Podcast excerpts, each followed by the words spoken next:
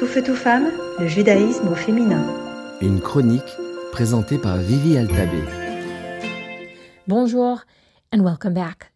À la fin de cette semaine qui était pour nous tous une semaine très difficile et éprouvante, une semaine qui nous a confrontés à des images, à des informations qu'on a cru ne jamais revoir de nos vies, des émotions qu'on a cru être réservées à une autre époque, les sentiments d'impuissance, le désespoir dans l'humanité, la barbarie, la cruauté, un le sentiment d'inquiétude profonde, de tristesse, de brisure, et les questions, et les questions. Pourquoi Et que faire? Que faire quand on ne sait plus quoi faire? Et la réponse de la Torah est qu'on fait la première chose qui se présente à nous à faire. Elle est la réponse à la question invisible qu'est-ce que Dieu veut de moi? Il veut la première chose pour laquelle je suis nécessaire. On retrousse les manches, on plante les mains dans quelque chose de manuel et de physique, quelque chose qu'on peut créer dans le ici et maintenant. Ça peut être le prochain repas à préparer, ça peut être les enfants qui ont besoin de nous, ça peut être la prochaine tâche au travail, tout ce que le corps peut faire et s'engager avec pour créer quelque chose. Parce que notre mental, lui, veut nous tirer dans l'imaginaire, dans un monde de souffrance imaginée où on n'est pas, on n'est pas, et qui peut-être est déjà terminé, mais que nous, on continue à élargir et souffrir dedans. On revient à son corps et on fait quelque chose. Ça ne veut pas dire qu'on ne souffre pas, qu'on n'a pas de la peine, ça ne veut pas dire qu'on n'est pas triste, ça veut dire qu'on revient dans l'ici maintenant, on se rappelle que ici et maintenant je vais bien et je suis nécessaire.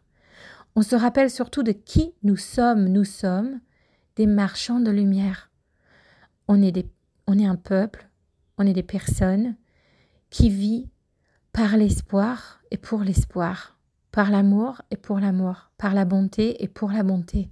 On est des marchands de lumière, de la lumière que Dieu a plantée en nous, en notre âme.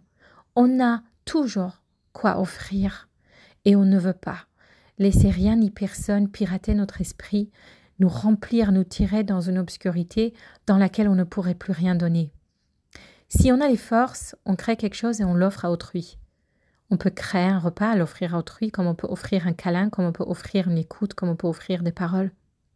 Si on n'a pas les forces, on le fait pour soi-même. Le temps que notre cœur se remet et pense ses blessures, jusqu'au jour où on pourrait offrir quelque chose à autrui aussi. Et la Torah nous donne aussi un enseignement qui est très puissant. Quand on est triste, on se retrousse les manches et on crée du pain. Parce qu'elle est le symbole de l'espoir de pouvoir toujours recréer quelque chose de nouveau à travers et à partir des éléments de base. La terre, la farine, l'eau, le feu et l'air sont rassemblés ensemble pour créer un nouveau élément, pour dire il y a l'espoir, on peut créer, on peut revivre, on peut remonter, on peut renaître, et on peut faire quelque chose avec ce pain qui est béni, on peut faire une bénédiction là-dessus. On peut faire quelque chose de sain. Et on peut l'utiliser pour rassembler notre famille autour d'un repas, autour d'un Shabbat, en amour et en bonté. Il y a de l'espoir, il y a de la lumière, et c'est à toi de jouer. Tout feu, tout femme, le judaïsme au féminin.